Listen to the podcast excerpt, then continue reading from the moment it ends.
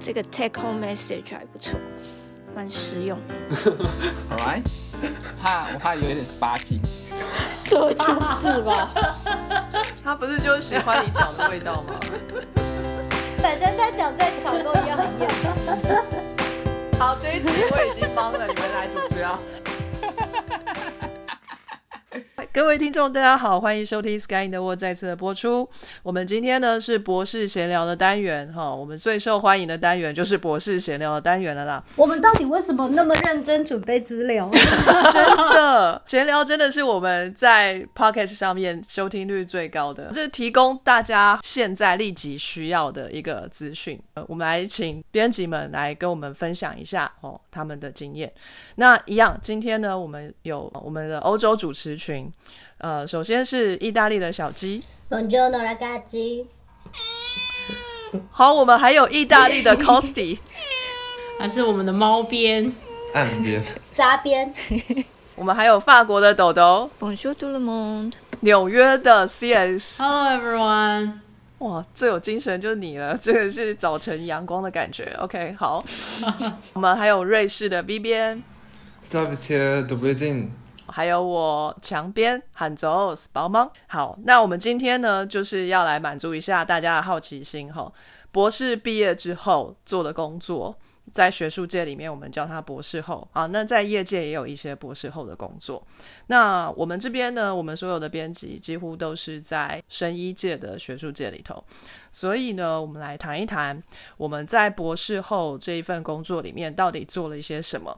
也可以比较一下，在台湾或者在其他国家，即使我们都是生医领域里面，但是不同的学科、不同的研究题目、不同的实验室，都有可能会造成呃我们在博后这一份工作里面的工作内容会多少有一点不一样。首先呢，就是非常重要的一件事情，博士后研究嘛，最重要的当然就是做研究。我们到底是怎么做的？我们在找博士后研究员的这个工作的时候，通常都是去应征，就是看到了某个老师贴出哪一个广告，然后这个广告上面说他要成真博士后研究员，然后他的研究范围是什么，研究题目是什么，月薪会是多少。然后我们呢就会去把我们的履历呢寄给这一位老师，然后由他来审查。之后呢，如果我们得到这份工作之后，当然就是做这一份研究。那这一份研究可见就是这个老师把完整的计划写下来，已经申请到了一笔经费，所以可以来聘用一个博士后研究员。那博士后研究员进入这个实验室之后呢，通常就是开始做这一份研究。那都是老师已经定下来的题目嘛，对不对？那有没有其他形式的博士后研究员可以自己去定这个题目呢？就自己写计划啊。这样也叫做博士后研究员吗？是不是叫做呃 research fellow？就是不一样的 title 啊。只是大家现在不都说那个博士以后的都叫博士后吗？好像是这种说法，在台湾或者在中文世界里面，好像没有分的这么多。可是，在我待过的地方，英国跟美国都有很多不同的称呼，有 research fellow、research associate 这种，可能就是比较是自己带经费去到某一个研究机构里面去。然后这个时候你做的题目就会是自己写的，而不是其他老师申请好，然后你是去应征，然后成为他手下的博士后。所以可能有两个不同的等级的博士后研究员，可以这么说吗？不会，因为你就算是博士后的经费，有很多专程的经费就是提供给博士后，就是你刚毕业三年之内写的计划，你这样子竞争就比较不会那么激烈，因为就只跟一些新写计划人竞争。然后他就是给你博士后的薪水，那其实你就是找好一个老师，然后你又跟他说你想要做这个东西，问问一下老师那边有没有这个设备和资源。然后如果有的话，你就跟他说，那我们一起写这个计划，我会带钱过去，那你就帮忙写计划的时候勾选说，对我我这边可以提供你这样的环境就好，这样。对啊，因为其实我的情况就是这样啊。呃，虽然我不是在就是来这边工作之前就已经把计划写好，但一开始的目标就是这样，而而且就是欧洲和美国蛮多，就是他们的这些经费，就是这些 postdoc fellowship 就是给博士后啊，这名字也是讲博士后嘛，他们也是要让你自己跟老板就是一起写好一个题目，当然不可能是就是跟老板原本这间实验室所做的东西完全无关嘛，就是要他们的。整体方向和他们的器材啊，还有就是过去的经验都符合的，他会纳入考虑，因为他们也是，这也是就是蛮关键，他们审查的条件之一啊。我觉得这比较是一个天时地利人和的事情啊。你当然会希望你想要做的题目，但是其实常常最缺乏就是没有钱，就什么都做不了。所以很多状况之下都会说有钱好办事，所以。你要么就是你找门路去申请到经费，就是密切观察这些能够申请的东西，然后就努力去写去申请。你拿到钱，你有了这个钱，很多事情也都很好谈啊。很多事情大家什么都想做，老板也想做，可是就是没有钱，或是就算有钱，他也请不了你，就是卡住。嗯。然后我的这个是我之前跟我现在老板就有合作。我之前老板知道说，我现在老板手上有很多那种 clinical data，反正就是是我会有兴趣的东西，所以他也很努力，也就是帮我们牵这条线。他就是说，哎，那毕业后你可以去那边工作啊，什么什么的。然后就这样谈，然后因为那时候是刚好有老板手上有一个计划需要人做，我就来。然后我们那时候就讲说，这个当然不是我要定下来的题目，但这就是一个可以维生的工作。然后就是我们现在这个期间在看有什么新的可以去处理。我们现在就跟我之前的老板在写新的合作计划，要申请经费这样子。OK，啊，那 CS 呢？嗯，你可以再讲一次题目吗？果然咖啡还不够，还没睡。他可能一直都在看岸边的照片，真的。就是就你个人经验来说，呃，你你的博士后研究员这份工作，呃，是怎么找到的？是老板写好计划聘请你，还是你写一个？计划去申请研究经费，然后再去找老板合作。我现况来说，就是很一般程序，对方有一个缺，我应征面试，他就觉得好，那我们可以试试看，就是我聘你来当博后这样。刚刚那个 V 编其实有提到，他说是自己带钱去的，然后这一块其实我自己也有尝试过，就是申请欧盟的一个奖学金 a m b o 奖学金这样。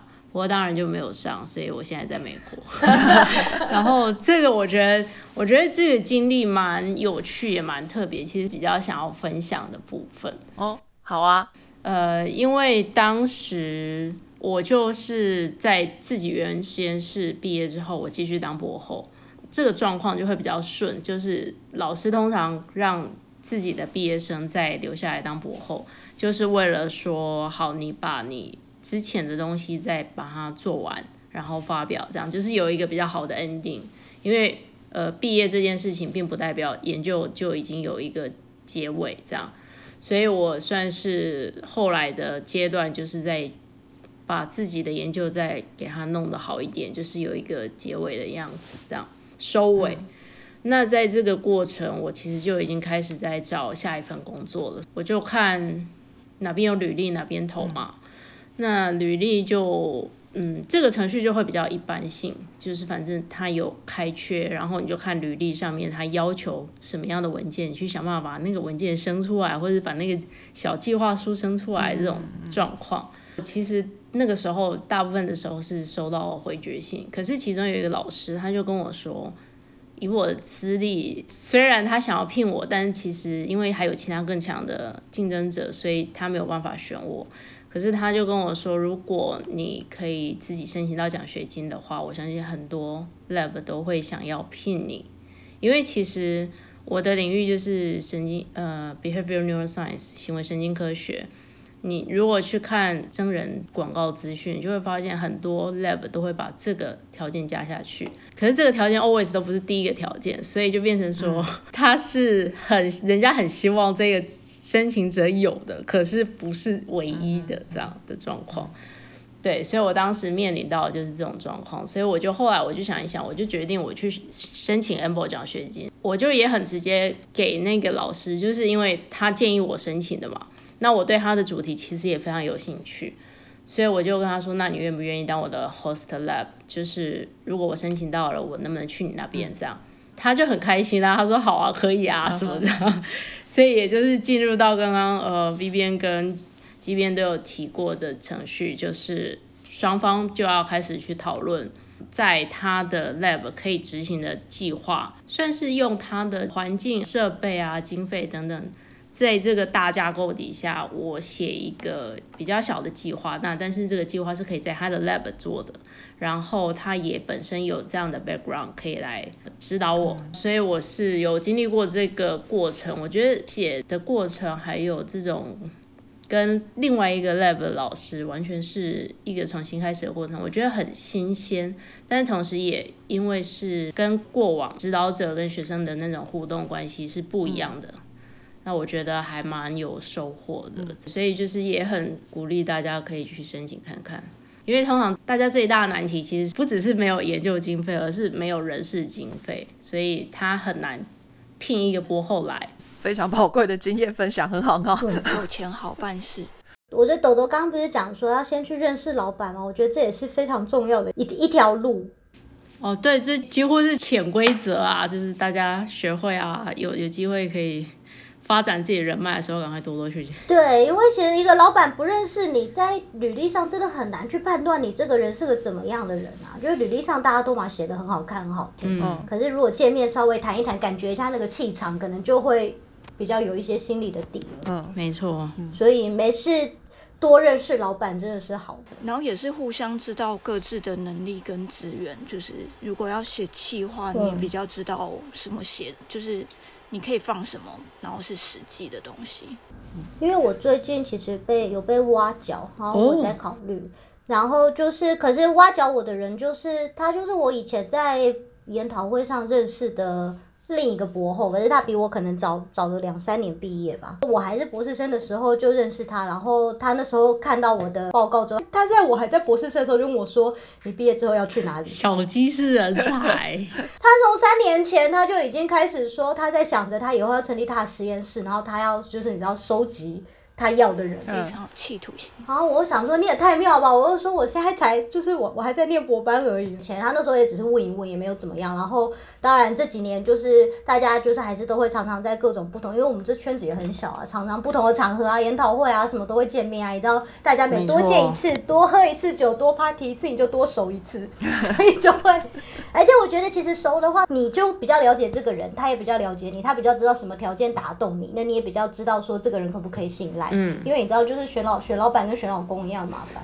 然后他这次开出了让我比较那个觉得 OK 的，就是因为他知道我自己爱做自己做的东西，他就说，所以我有写一个东西是你要做的，可是这个东西我知道就是你做起来很快，所以你剩下的时间你要做别的，我无所谓。然后第二个，因为我之前常常跟他抱怨我，我老板都给我短的合约，或者是我现在申请到基金会的合约，可是它是一个很奇怪的东西，所以害我在申请居留证的时候很多麻烦。嗯。因为虽然都申请到，可是很麻烦。然后他就说，呃，我就是写这个计划是三年，所以我会给你一份三年的那种正式合约，所以我会知道你至少。申请文件会简单一点，然后我就觉得哎不错，有帮我想到这一点，就觉得还蛮贴心的。嗯，对，可是这种事情就是在聊天讨论的过程中慢慢认识这个人，他才会知道说哦，原来这一点可以打动我，他可能也不会想到啊。哎，其实小鸡讲这个我很有感触，因为其实这就是我来瑞士的原因之一。我有类似的经验，这个大方向其实蛮好玩。其实可以反过来，我们现在讲说博士毕业后怎么找博士后工作，但是其实反过来也是就是。当博士后成为一个 PI，怎么样去找博士后？其实我们现在都处于这个这个阶段。就是我自己其实也算是呃 part of 这个光源式养成计划吧。博一的时候，我认识的刚过来美国的瑞士博后，其实他那时候就跟我讲说，假如他以后回到瑞士当 PI 的话，他想要我加入他的实验室。这其实还。听到蛮多的，不止他而已。然后那个时候我们就有这种想法，然后也是一直都保持联络。然后当时我来瑞士找工作的时候，其实也是有考虑加入他的实验室，可惜就是我们没有完全对到，他还需要一两年。他其实最近刚回来瑞士，所以时间没有这么完美的对上，要不然其实还真可能就是完美结局。哎，两年之后不就你的那个现现阶段的那个 fellowship 快要结束，就搞不好很完美的就进去了。现在要过去当然是可以的，但我就把这边事情解决，然后我还想要继续当博后的话，当然就是可以过去。博士后研究员还会再做的一件事情是，当这个研究已经到了一个阶段了，准备发表了，那这个撰写是由谁来写的呢？到底是这个 PI 就是你的老板，还是博后自己写的？一定是博后写吧？怎么会是 PI 写？哎，我之前的都是 PI 写的。然后他让你挂第一作者，对啊，也太好了吧！我也要哪个 PI，拜托介绍给我。太神奇，这这么好的事。对啊，都是 PI 写的哦，太轻松了。这很看 PI 啊。但分析是谁做的啊？太神奇了。分析，呃，就统计是我跑的，就只是这个方向是我们一起讨论的。因为在这个计划的进行当中，很有可能会发生不是当初写计划的时候预期发生的事情。呃，可能我们会有不同的解决方式，而导致最后的结果可能跟原本的预期不太一样。我们有了其他的发现，然后或是什么的，所以这个文章的写法可能就是不同的方式去讲这个故事。那这个说故事的方式，就是由我跟 BI，就是老板一起来讨论的。这个架构我们讨论完了之后，有时候是 PI 写，有时候是我写，所以不太一样。我我有遇过啊，两种我都有遇过。然后 data 当然都是我做的，那资料的分析也都是我做的，但是写起来这件事情啊，不见得是我。我有听过，因为所以我知道说，这其实很看各个 PI 的。呃，考量或者说喜好，还有就是大部分，特别是换实验室之后的那种博后工作，而不是自己毕业之后就留在原实验室这样的工作，通常会跟老师讨论说自己未来想要发展的方向等等。我觉得 PI 这个时候就会去考量，就是哎，好，这个人虽然可能未来一两年会在我的实验室做博后的工作，可是如果这个人未来并没有想要走学术或什么的。对于 paper 的需求没有到这么大的话，他可能就会觉得好，那也许可以把这个位置让出来，让这个 project 的另外一个人来写，或者是 PI 自己写，因为这很牵涉到写 paper 就要花时间，讨论又要时间，指导也需要时间，PI 改又需要时间，这些都是成本，所以他一定是把钱花在刀口上，PI 自己会去考量这些事情。所以我遇过的其实不见得每一个博后都会写到 paper，那这个就会跟他们未来想要走的方向有关系。哎，可是队长那个很神妙，因为如果 PI 决定要自己写，通常他就挂自己第一作者，你就是其中一个人，对他居然 PI 写之后挂他当第一作者，这完全就是佛心来着的事情啊！天上掉下来礼物。还好吧，但是他有责任作者，对啊，他有责任作者，那他可以把第一作者给别人挂，他甚至可以自己挂第一家 corresponding 啊，就是他可以在更多点数，他何不拿？我要瑞士就看过有人这样，他就两个一起拿，嗯，就是所以他其实好心分点数给你，他是可以全拿的。应该说还是要看 contribution 啦，但是他这样的话，在那篇文章的下面那个 author's contribution 就要写说这篇文章是他写的，这这别人看起来就会怀疑，就是这个研究人本身的能力为什么是 PI 写的？我我自己会有这种看法，所以就很看你未来的发展啊。嗯，对对对对，是当然。就是取决于未来想要走学术还是不走学术，但要走学术一定要有办法自己写文章。所以，其实我觉得我在博士的时候受到训练就是这样，所以我一直都都认为这是基本的自己的。研究内容，但是自己了解最多，所以就是从一开始计划到最后写出来的东西都是当然自己开始，但是毕竟自己很嫩嘛，所以老板就会把它整个打掉重练啊，就是重写一次。但基你基本第一个手稿还是要你写的，嗯，老板是控制呃很多很多个不同 project，是要自己没有办法把很多 detail 都 cover 到。的确是打掉重练，就没有一个字没有被画到。没错。对，就是等于我写了，但是后来一看发现，哎，都是我写。就感觉整篇不是自己写的这样，不会啊，通常那个呃啊了啊还是会在啦。而且又毕竟不是英文母语，这个还蛮正常的，我觉得。那所以你们大家都是这样的经验，只有我比较不太一样。好，OK，那再来就是说，像小鸡刚刚提到的，他遇到的这一位朋友是非常的有心哦，能够跟他说。就是如果你跟我一起做研究的话，当然你也可以有时间发展自己想要的研究。那这样子的状况有经常出现吗？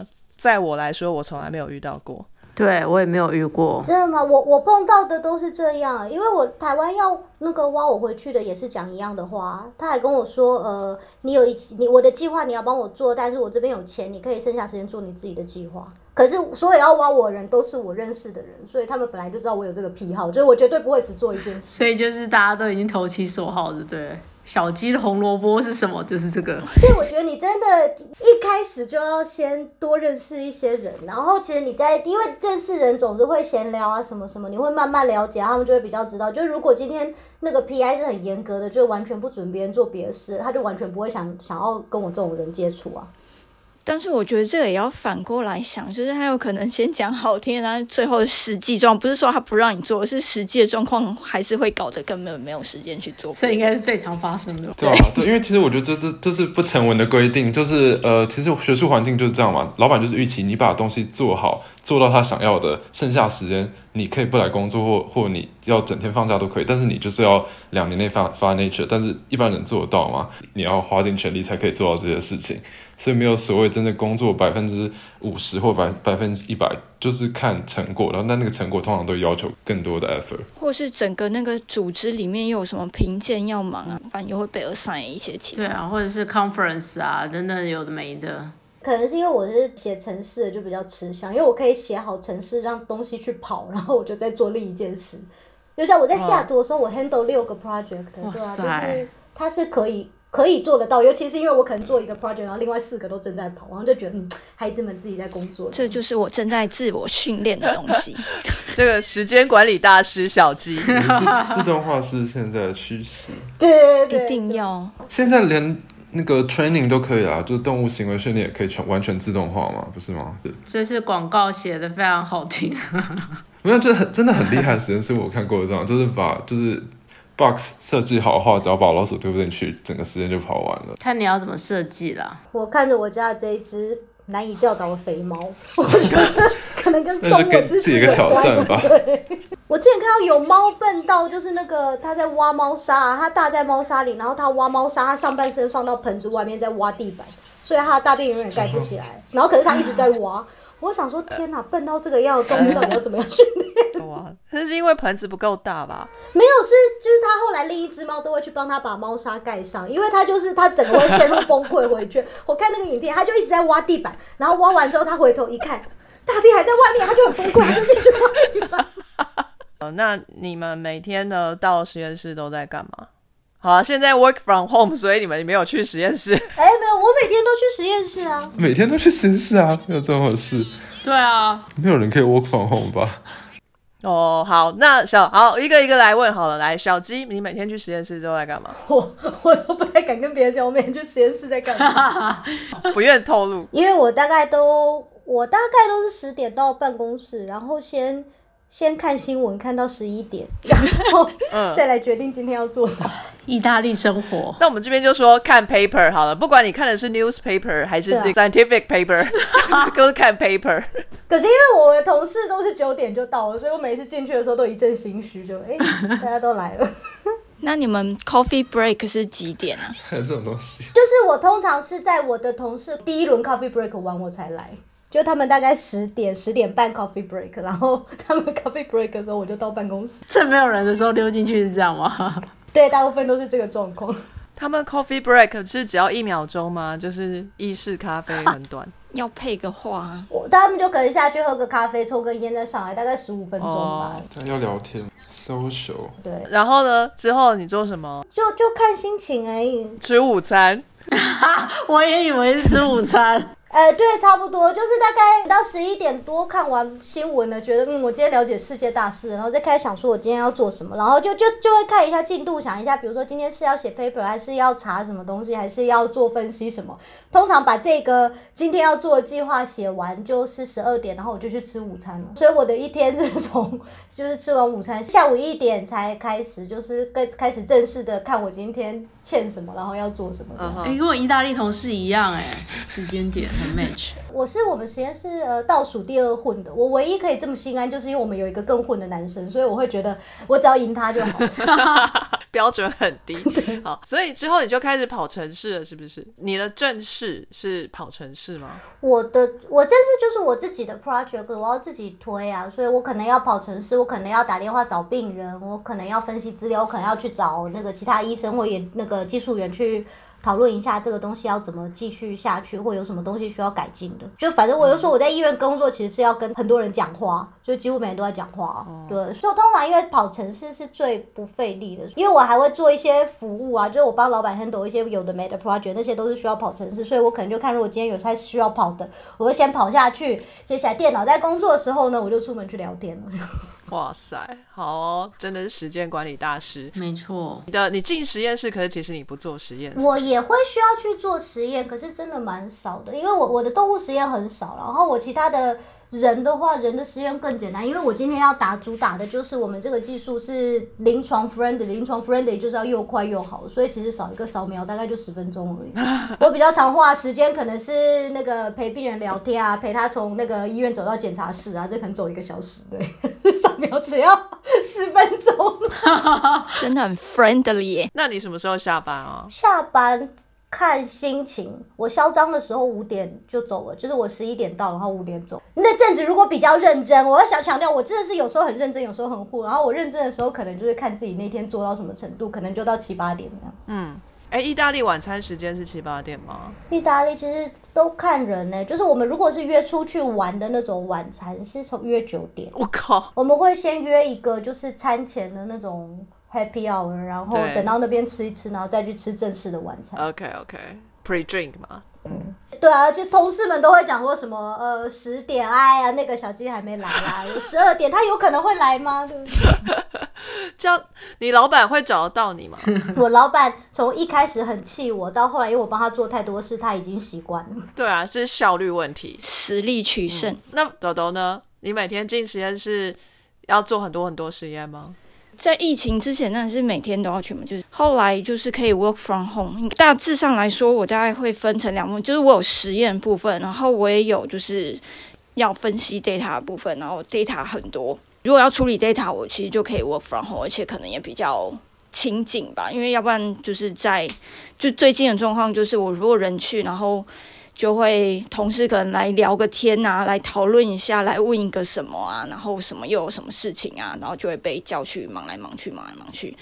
然后，诶，又时间到了要吃饭了，诶，要去喝一杯咖啡什么之类，就是会一直被中断。大家都有喝咖啡的烦恼，没有？我觉得这不是烦恼，但是就是这是一个很好的一个 social。我的工作内容主要就是把一大堆的简体，然后把他们的数据都去量测出来，这是我主要工作。然后各式各样的实验，digital PCR，然后 ELISA 那些的。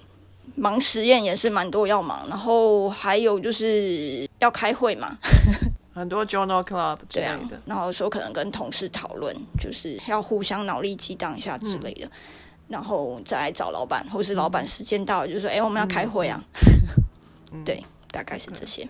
那你平均一天工作的时间大概多长？八九个小时？正常大概就是九点左右到，我可能都会待到五六点，一般不忙的时候啦。但就是常常我老板就知道说我可能都到八九点，就是我。那你老板本身呢？你老板本身会待很久吗？传说中他每天早上六点起床读 paper，一个礼拜七天他就七天都这样。天哪，他家没有报纸。就是每天都很认真在看有什么最新的发表，然后怎么应用到他的那个里面。所以就是关于这一点，我实在完全不敢就是跟他啰嗦。所以他总是有很多点子可以去写，还蛮好的计划这样子啊。这就是我老板现在的强项。所以暂时我想说，我学好就是下面的。能够掌握技能，然后就是可能，我现在想就是写计划这方面，可能就是多多依赖他，就是边互动边学习这样，而不是我自己从零开始在面摸索。那 CS 呢？这边实验室因为大家都还蛮活络的，我不知道为什么我好像每一天都是最后一个去，这让我很心虚。你到几点到？大概就是快要十点左右，九点半到十点之间到。但是我觉得，我觉得每次进去就是大家都已经在了，每一个人不同的 project 要 on 的机器都已经一直在跑了，然后我才进去，所以我后来连打招呼都不太敢打。你就知道我为什么要逃到欧洲来了。通常就我一开始一定是会先收 email 嘛，看一下说有没有什么事情，比如说老师有时候会说，哎，这篇 paper，呃，或者说问问一些实验的东西，所以那我一开始通常就会去做一些比较文书性的工作，就是回 email。如果我那个那一段时间因为有密集在做某一个 project，每一天其实时间到我就必须要去操作实验，可能就是做行为实验或者是呃手术啊等等，这些就是很固定很 routine，我时间到我就一定会去做的事情。所以通常操作性的大概就是我收完信之后就开始一直做到必须结束，通常都是日落之前会结束，所以大概四五点左右吧。然后其实我比较喜欢操作性的，因为我发现我只要我坐在我位置上面，老板一出来就会想要找我讲话，就 干扰有点大。讲话的内容就有可能是他想到什么 project，他想要聊 science 这个部分，然后因为走出来看到的就是我，我的位置就在那边。他会不会只是肚子饿啊？我以前的前老板 就是整医师，他常跑出办公室是因为他肚子饿了。我的旁边有一盒饼干，然后他不好意思直接来吃饼干，他就装作要跟我聊天，然后就追我的进度。所以我后来发觉之后，我就把那个饼干放到别的地方去，从此就没事了。你注意一下自己的桌上有什么，尽量把它移开。对啊，会不会他很喜欢你那个位置？有没有什么其他的原因？没有，但是我我老板是很需要跟人家讲话的人，所以我觉得。啊，如果我每一天可以安排一些操作性的，我我就会觉得很好，就是自己有真的做到事情，不然就得要坐在那边，然后跟他讲话，然后有时候聊 science 的东西，有时候聊 project，、然后有时候聊生活，就会扯很远，就是他坐下来到起来，可能就是已经半小时一个小时的时间了，你可以戴耳机啊，装忙。然后他还是会凑过来。啊，好吧，就也是长颈鹿型的嘛，就凑过来说你在听什么？好烦。而且他已经很习惯每一个人都戴耳机了，他无所谓，反正就是这个人，他虽然在操作事情，然后戴着耳机在听东西，他需要讲什么，他还是会很直接，就是打断，然后就是说，哎，我们现在怎样怎样怎样，所以应该要怎样怎样，哦，就是开始讲他的。好吧，对，无效。你看这种东西是不是就是一开始要先认识了才知道？我想说，哦，原来我老板很搞威，履历上哪会写啊？面试的时候也不会知道，对啊，特长高危的呃，真的。所以你的工作时间也不会特别长哈，就是正常。呃，要看我通常就假设我十点到，我通常是大概七点走，因为我操作性的事物我觉得有点多。那操作完之后，才终于可以又再坐下来，比如说看一点 paper，或者说该写什么东西写一下，记录一下等等什么。弄完也差不多六七点左右，而且因为那个时候通常实验室也就比较安静了，嗯，然后我觉得终于可以好像想一些，比如说老老师今天提到的什么东西啊等等，我我终于有机会有时间可以好好去想一下或者查一下资料这样。但是这很难说啦，因为如果我老师我 PI。呃，下班之前又想到什么又出来讲的话，就是无限延伸。真的。对啊，所以就很看很看状况。在 V 边呢？V 边的一天，呃，我也是有蛮多不同的情况，可以讲说我的实验本身做做什么。我前阵子就就讲过，我的实验性质比较多是 terminal 的实验，就是那只动物当它进入实验状态之后，就一直持续到它生命的尽头。当实验开始之后，就没有什么弹性。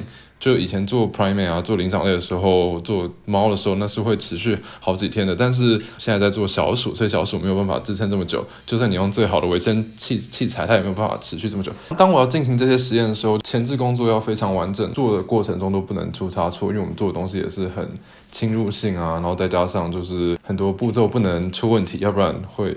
会有那个 ethical community 会跑来找我们，所以所以就是就是要准备的很完全，然后做这个实验，我们也是尽量在动物麻醉的状况下，把这个身体能给我们的东西就尽量榨出来，所以就是能尽量做久就做久，所以所以假如我要做这些 terminal 实验的话，我就是当天很早就会到实验室，什么六七点就到实验室，然后可以做到半夜就做到半夜，可是通常是没有办法做这么久的，因为就是动物的身体会支撑不了，然后我们就就需要把帮它勒死。这不是每天都是这样，但就是我我现在大概一周做两三只吧，我在中间甚至不能去吃东西，就是我可能可以赶快跑去上厕所就要赶快回来，但过去我们在做其他。有受到更好保护的动物的时候，我们是要很多个一直一直轮在动物身边的。可是我我现在没有，我们而且也是做小鼠，所以也不需要到那个层级，不需要到就是完全无菌啊，然后不需要有兽医在旁边观看。但是就是我要对这只动物负责，所以我就是这段时间我就不能做任何事情，我就是五六点才能吃午餐，就早上一进去做实验之后就是做到最后。所以这是我做实验的时候，就是通常就是很有挑战，然后比较紧绷的状态。但是只要不是在这种实验的过程中的话，其实蛮有弹性的。就是我我要什么时候上班都可以，然后我想要那天放假也也是可以的。就是老板也是不会管，因为我过去和现在实验室都是都是我特别挑过，就是老板有给你很大自由度啊，他们自己也很忙，然后也是就是有很多事要处理，所以我们有时候可能一整一整周都不会见到老板，或者我过去老板可能会过出差，就是三四个月都比较少见面，见面就是聊正事，而且会需要可能要约一下才会见到，但但是老板都知道我们很自发，然后就是工时是绝对超出他。是我自己付的，所以他也完全不用担心。所以我就是一周的话，就是这样子工作两三次，是这样子很长时间工作。其他时间当然是要花在分析资料啊，还有就是各式各样的杂事嘛，就是。照顾动物啊，然后计划下一步，然后就是行政的啊，和就是准备报告这些东西，也是就把其他时间填起来。前阵子我是有真的比较想努力，想要找到这个 work life balance，所以就尽量不要让自己的工作时间太长。所以其实还是可以做到，可是相对牺牲就是不能冲成果嘛。但我现在有比较明确目标，我想要赶快结束。博士后，所以我现在是决定要拼更多的时候，就是会把工时冲上去，假日回去工作，但就是我自己愿意的。谢谢 V 边。那我分享一下我自己的经验好了。我待过台湾的、英国的、美国的三个不同的实验室。哦，不对，英国我待了两个实验室，所以一共四个实验室。那但是都是比较偏分身遗传这方面的实验室，所以呃，整个整个一天的 routine 下来。不会差太多。那会做的事情，当然一早先去，一样是收 email，然后呃打打就是呃做计划，计划今天要做些什么事情。那当然是细部的规划，就是长远的计划我们之前就已经做好了。那今天这个礼拜会要做什么样的实验，然后今天要怎么样去安排，然后之后就是 run 很多个实验，就。有时候如果忙起来，像 VBN 说他呃可能就会可能午餐要到五六点才能吃，那我们可以自己安排时间。如果安排的好的话，可以冲去手刀吃个午餐，半小时再冲回来。然后可能你的 Western 还没有跳海，这样子就还可以还可以继续下去。你自己可以去安排实验，每一个实验大概就两三个小时，然后整个流程下来可能要到三四天，每天做个两三小时或是半小时之类的这种东西，所以你可以交叉的去安排你的实验时间。然后，如果你是一个时间管理大师哈，能够好好的就把这些东西都错开做，一个礼拜你可以其实有很多很多的 data，有可以有很多的成果。再来，你可能就要花个一两天的时间把这些成果整理起来，然后做成简报，然后再再呈现给大家，给老板或者给实验室里面其他的成员看，然后再把这个故事说起来，然后这些实验的结果有没有证实了当初的假说？那大概就是这样的流程，那就是一去实验室，先做一个计划，然后开始不停的跑实验，然后这是一阵一阵的跑实验的时间，大概就是一阵子，然后之后呢，就会有一阵子是一直坐在电脑前面分析数据，或者是写报告、写文章、整理，然后做简报等等这些东西，所以是交错着的一个责任制的状态，不管在哪个地方都一样。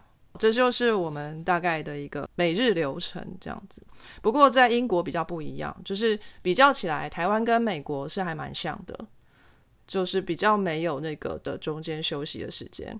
那我在英国的时候就待过两个实验室，这两个实验室都会有早茶跟午茶，再加上中午休息的时间。哦，就是跟小鸡说的一样，早上十点大家就会去喝一杯，喝一杯红茶。并不是酒哈，然后 但中午会比较晚吃。英国人的午餐吃的很简单，也吃的很晚。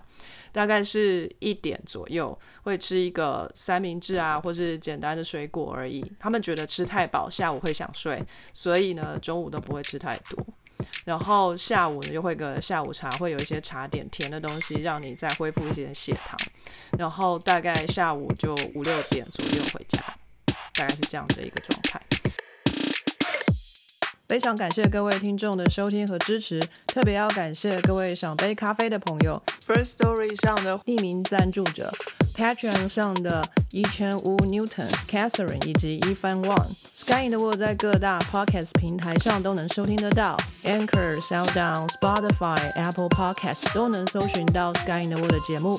另外，Sky in the World 也会在脸书页面以及 Instagram 上分享科学家的八卦、科学新知，还有编辑们的日常给大家。有任何问题及意见，都可以在各大平台上留言，让我们知道。我们将竭尽全力为您寻找答案。欢迎追踪分享 Sky in the World，让更多人知道有趣的科学哦。哎，还有下集，不要走开哦。